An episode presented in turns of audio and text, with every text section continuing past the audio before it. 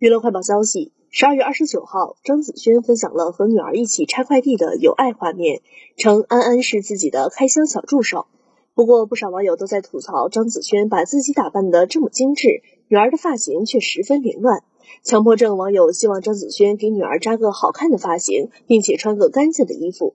视频中的张子萱身穿白色毛衣，搭配牛仔裤，扎着两个麻花辫，画着精致的妆容，一看便知道是精心打扮过的，让人赏心悦目。不过对比妈妈，一旁的大女儿安安确实显得有些邋遢。安安很积极的帮妈妈拆快递，不仅发型凌乱，衣服上还有一些明显的污渍，难免会有网友吐槽张子萱只顾着打扮自己，对女儿缺少关心。